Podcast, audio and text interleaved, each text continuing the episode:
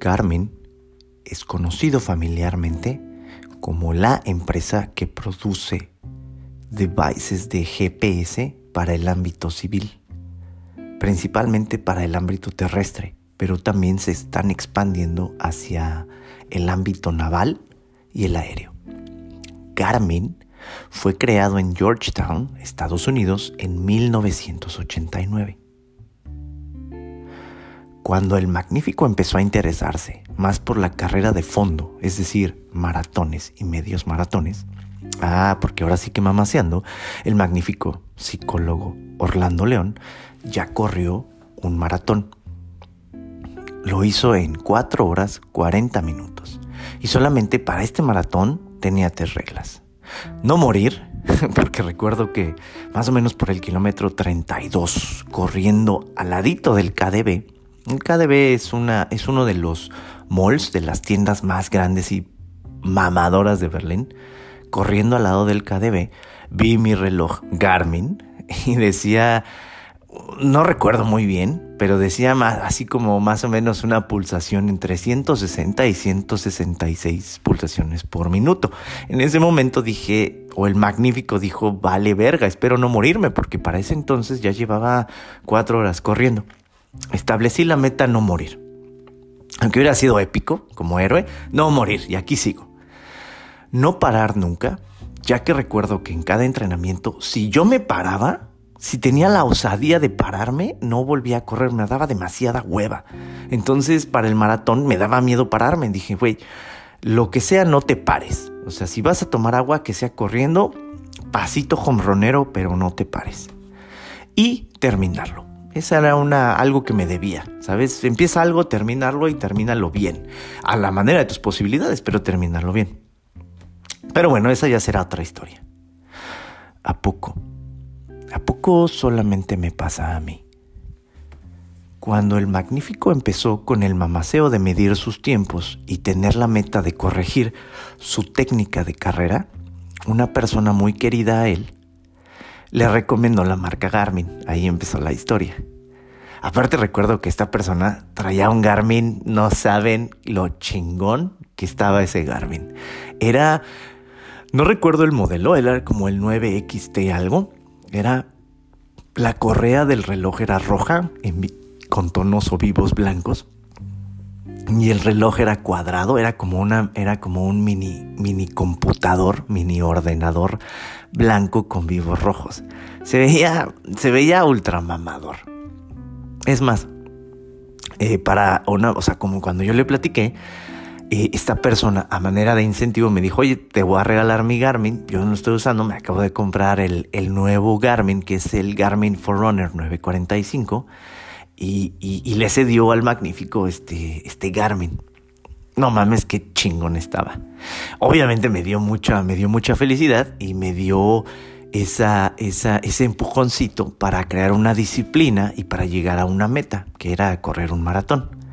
Recuerdo que el reloj era tan chingón, o sea, se veía tan mamador, que su ex esposa y otras chicas Luego, luego que me veían con el reloj, decían, uy, güey, te ves bien sexy con ese reloj. Porque aparte ya le habían visto el reloj a esta persona. Entonces, esta persona con el reloj había como instigado, instalado, creado en el reloj un símbolo de poder del macho proveedor, ¿saben? Entonces, cuando me vieron el reloj a mí, hicieron automáticamente esa asociación y dijeron, ay, este güey trae, trae ahí el punch. Y en mis adentros, bueno, los adentros del Magnífico, eh, yo me decía a mí mismo, güey, papá azul, te la supiste de todas, todas. O sea, esto está a nivel de, no me dejarán mentir, todas las personas que tienen un perrito, ustedes saben que teniendo un cachorro, eso genera, por lo menos en verano en Alemania, ¿no? Genera 10 mujeres por cuadras, ¿no? A huevos se te va a acercar una y te va a decir, ¡ay, qué bonito perrito! O algo así. O a nivel de tener un auto deportivo. De hecho, una vez, ahora recuerdo que una vez tenía una junta con uno de los, de los, de los socios de la empresa y fuimos al lago de Zúrich. Esta persona, la empresa estaba, se localiza más o menos como a 20 minutos del, del lago. Y esta persona me dijo, vamos al lago, me llevó mi auto, órale, va. Para sorpresa del magnífico, esta persona traía un Porsche Carrera yo, el magnífico naquísimo, jamás había subido un Porsche Carrera y le dije, oye, güey, puedo tocar todos los botoncitos porque esto está increíble. Pero lo que más me llamó la atención fue que aleatoriamente, en ese camino de, en el Porsche Carrera fueron como 15 minutos, dos autos con chicas se nos acercaron y se nos quedaron viendo. Y ya saben, manejé la mirada de Angelo Papeto Bonavena, el azote de todas las nenas, ¿no? O sea, me sentía como wow. En mi narrativa era así como de, ah, este güey, ¿qué pasó, chiquitas? Estoy, estoy sacando a pasear a esta persona para que pruebe el, el Porsche Carrera es mío, de hecho, ¿no? Traía esa, traía esa, esa seguridad, esa autoconfianza, pero empecé a notar que esos objetos de poder, el Porsche Carrera, el perrito o en este caso el reloj, pues eran objetos de poder traducidos en, narrativas de, de, machos proveedores alfa que trae o brindan seguridad a la persona que están con ellos. Está muy cabrón, es casi casi como psicomagia. Ya dice bien el dicho, mis, mis cracks. Everything is about sex, except sex. Sex is about power que en español quiere decir todo, absolutamente todo tiene que ver con el sexo, excepto el sexo. El sexo tiene que ver con poder. Bienvenidos. Llegaron con el magnífico psicólogo Orlando León, en donde cada semana el magnífico y psicólogo Orlando León les platicará en primera persona cómo, hipotéticamente, se puede salir casi de cualquier situación emocional. Ojo, no sanar, pero sí, de una manera más honesta, cómo aprender a vivir con las cicatrices. Bienvenidos a Sacando el Trauma.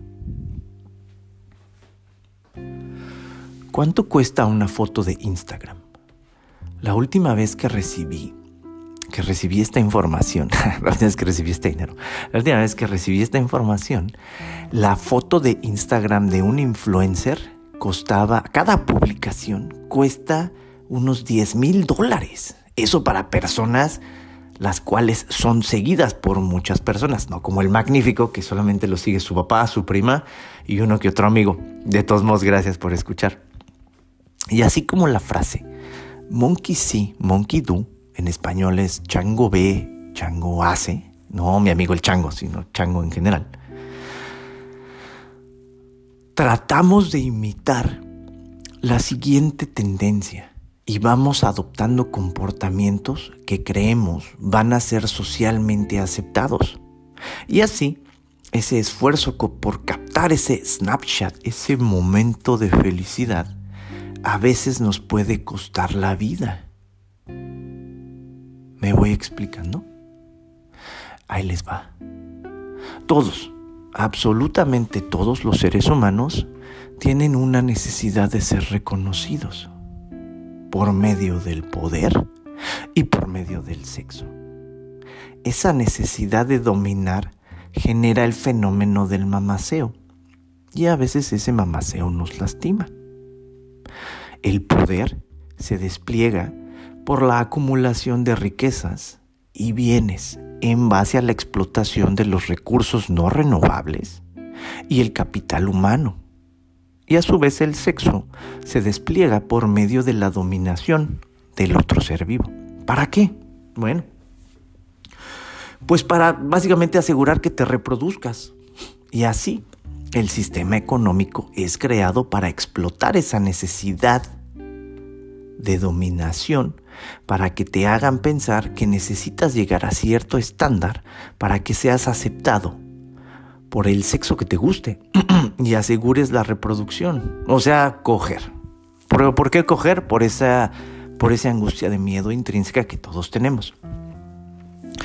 Y esto el sistema capitalista lo hace por medio de la alineación a las marcas y productos que te pueden definirte a ti con ellos.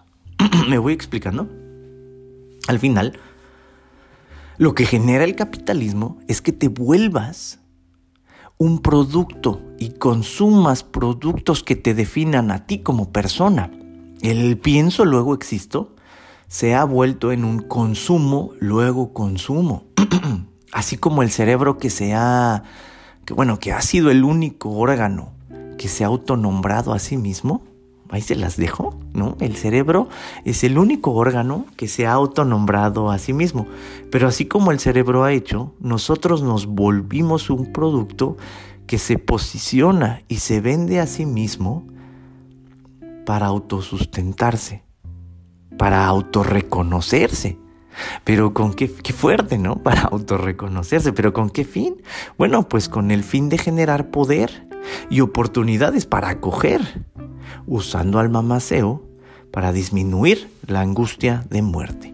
Mientras más mamacee, mientras más presuma, mientras más tenga esta narrativa de persona exitosa que no tiene, que no tiene, ¿cómo se llaman? Errores y que es fuerte y que es asertivo, más voy a tener esas oportunidades libres para cogerme a quien yo quiera para la reproducción generada por el angustio, la gran, profunda angustia a la muerte. ¿Me voy explicando?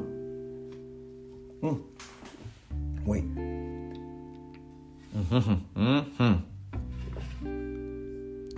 y todo esto, mis cracks, para decir que noté hace dos semanas que cuando quería adquirir mi nuevo Garmin Fenix 7 Solar, me dio un chingo de angustia.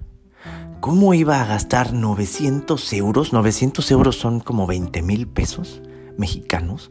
¿Cómo iba a gastar 900 euros en un reloj justificado por una crisis de los 40 años. Esa crisis yo me la autoimpuse porque no tengo crisis evidentemente, pero quería como generar un evento disruptivo para como justificación para tener mi siguiente Garmin. Entonces, ¿cómo iba justificado por una crisis de los 40 años? Lo bueno es que, o sea, lo compré gasté ese dinero. Y gasté ese dinero porque uno de mis mejores amigos, Totó, te manda un saludo, Carlos Durán, es, trabaja en Carmen. Entonces él tengo este código de 40% de descuento y esos 900 euros se redujeron más o menos a unos 540 euros. Pero still, ¿saben? De todos modos es una lana gastarlo. 540 euros, es un viaje a México. Gastar un viaje a México en un reloj para las posibilidades del magnífico en este momento está bien cabrón. Pero lo hice y me dio un chingo de angustia. Lo bueno es que Garmin es muy lento en la página de internet y así las entregas son de 5 a 7 semanas, con lo cual el magnífico tuvo la oportunidad de echar para atrás el pedido y que le regresaran el dinero. Cuando esto pasó, magníficos cracks, cuando tuve el dinero de nuevo en mi cuenta, los 540 euros, sentí paz y estabilidad. Pero entonces me pregunté a mí mismo, güey, si tú lo que querías era un reloj, ahorita voy a platicar la motivación de por qué quería un reloj, pero evidentemente lo quería. Si tú querías un reloj, en lugar de provocarte felicidad, te provocó angustia, pero provocó angustia. ¿Qué pasa? Y cuando regresó el dinero, te produjo una sensación de paz. Al final lo que estamos buscando es que las acciones que hagamos nos produzcan paz. ¿A poco? ¿A poco solo me pasa a mí? ¿A poco solamente me pasa a mí y ustedes no navegan entre la culpa y la justificación cuando están jugando el juego del capitalismo, del cual evidentemente no podemos salir? Digo, me imagino que si ustedes tienen un excedente de dinero, las reglas se aplican de distinta manera. Ustedes que cagan varo. La angustia se vuelve, es interesantísimo. También me pasó, me pasó a mí cuando tenía un excedente de dinero. Pero la angustia, y por eso puedo decir que la angustia se vuelve esa incapacidad de no tener llenadera y acaba con todo. Si no, si no me creen, vean en su closet cuánta ropa tienen que no necesitan. Y así, sí o sí, te vuelves acumulador compulsivo por la necesidad de satisfacer una pulsión guiada evidentemente por la necesidad biológica de nuevo de procrear, de la angustia de no tener dinero para satisfacer esa necesidad de procrear, te pasas a la incapacidad de saciarte. El peligro de esto es que no tienes llenadera. El peligro de esto es que así vamos por la vida muchas personas y está cabrón. Aceptémoslo. Porque al final, lo más triste de todo es que el punto medio es profundamente aburrido. Es decir, con todos los pacientes que tengo, al final, cuando llegamos a una estabilidad sustentable, les da hueva. De repente generan un vacío existencial porque no hay drama.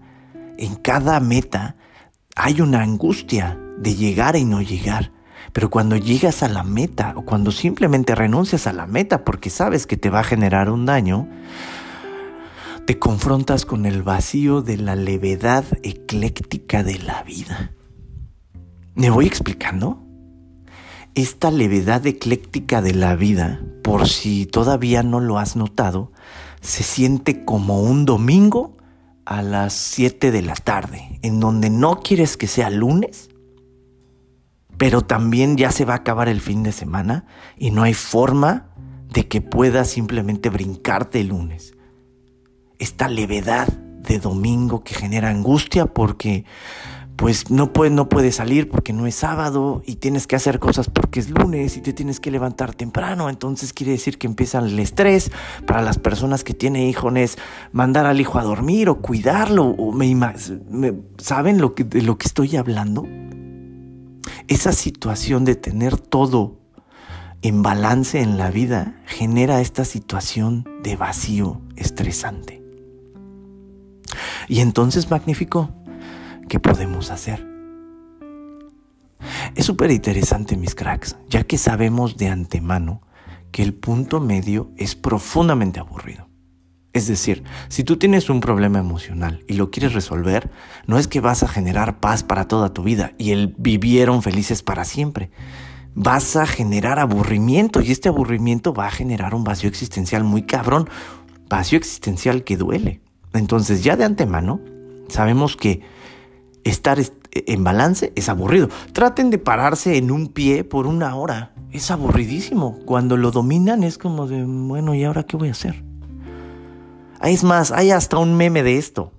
El otro día me estaba riendo porque una de mis pacientes, yo súper entrado en, en la plática con ella, le dije, ah, es que el otro día hasta salió en un meme para quererle explicar que la mayoría de las veces nos, o sea, existen comportamientos humanos que se pueden medir y que se pueden replicar. Y entonces esta persona me dijo, ah, entonces porque hay un meme significa que es verdad.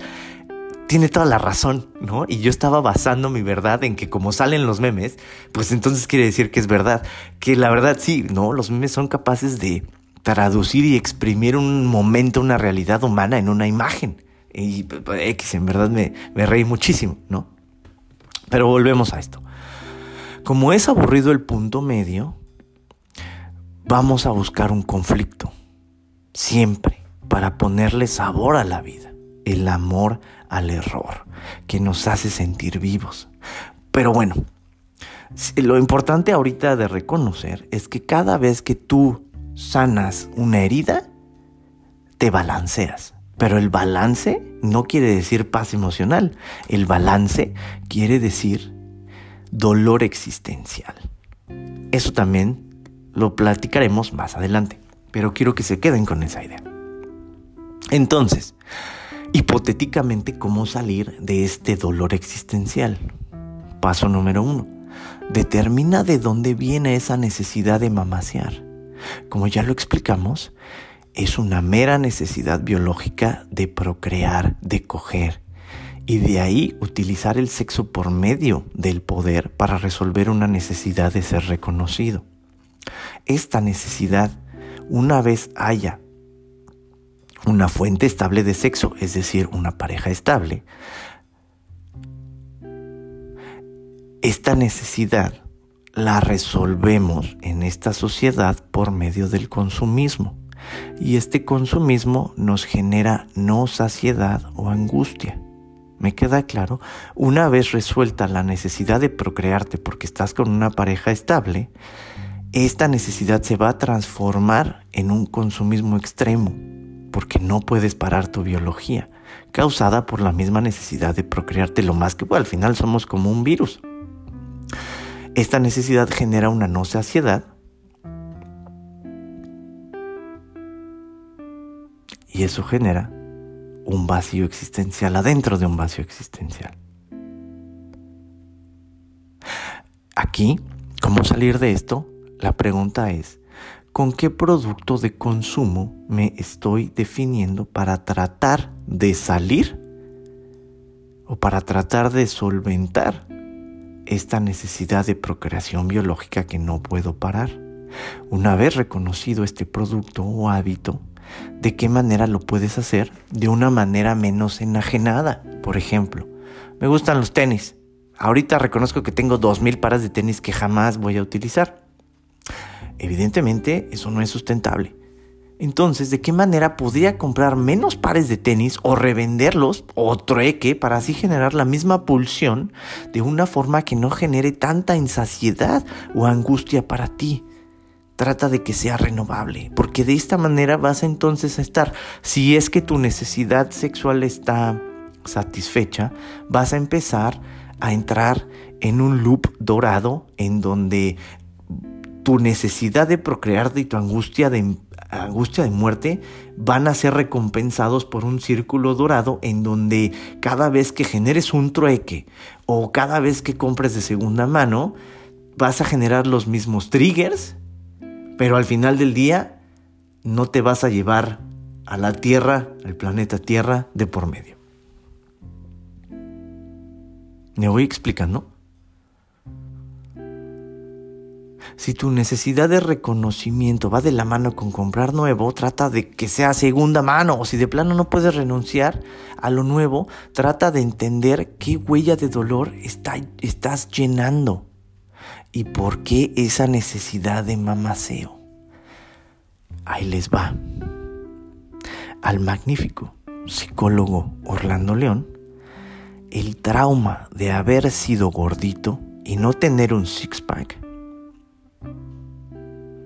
trata o quiere por medio de esto definirse por productos deportivos como Nike, OnCloud y The North Face, por ejemplo quiere sanar a esta herida por medio de la definición y lealtad hacia un producto.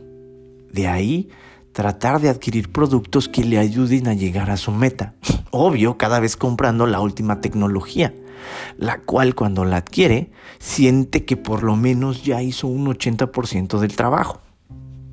Y así, la angustia de tener y no tener un Garmin en esta ocasión hace que tenga un estado de incomodidad una gran necesidad de pertenecer a un grupo basado en el terror de no morir como murió su mamá, añadiéndole, ahí está la angustia de, muerte, añadiéndole la necesidad de querer llegar a ser un macho alfa proveedor por medio de un objeto de poder, para así tener más oportunidad de poder procrearse con el mayor, el mayor número de cantidad de chicas posibles. Eso, todo eso inconscientemente a la hora de querer comprar un producto que en este caso sería el Garmin Fenix 7 Solar. Me voy explicando, está súper interesante. Y así, cuando el magnífico, con el pretexto de sus 40 años, quería llegar a esa excentricidad, la justificación, y tenía en la mira el Garmin Fenix Solar 7 con un precio de 800 euros. Es decir, unos 20 mil pesos. ¿Qué hacer, mis magníficos? Tiempo después, cuando le regresaron el dinero al magnífico, se dio cuenta que había salido todavía un modelo más chingón, el Garmin Epix Generación 2. Más mamador, pantalla AMOLED. Y dije, no mames, qué pedo quiero ese reloj. Pero cuesta aún más dinero, cuesta 900 euros.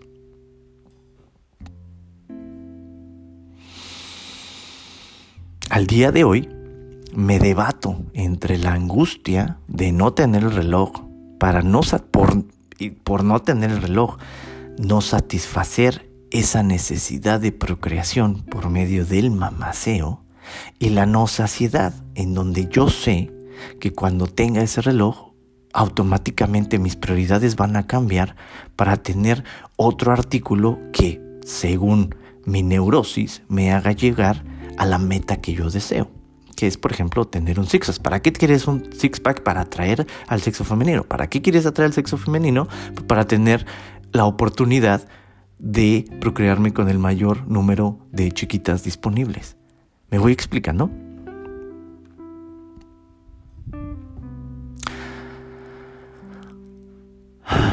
Y entonces así, ahorita estoy en el balance entre el FOMO, el miedo a perderme la oportunidad, y la conciencia de enfermedad de llegar a una meta automáticamente sabiendo que esa meta no me va a llevar a una satisfacción extrema.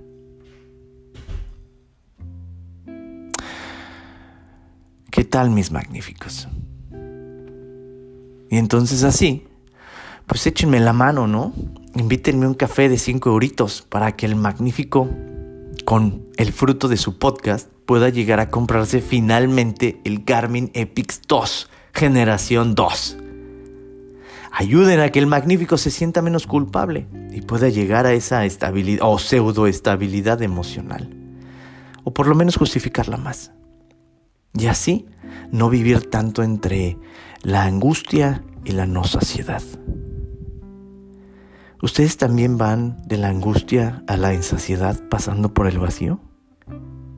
¿Cómo se sienten el día de hoy? Háblenlo, platíquenlo con sus familias, amigos, pareja. Y así, si no hay nadie para escuchar, aquí está el magnífico psicólogo Orlando León para escucharlos. Aquí la dejamos.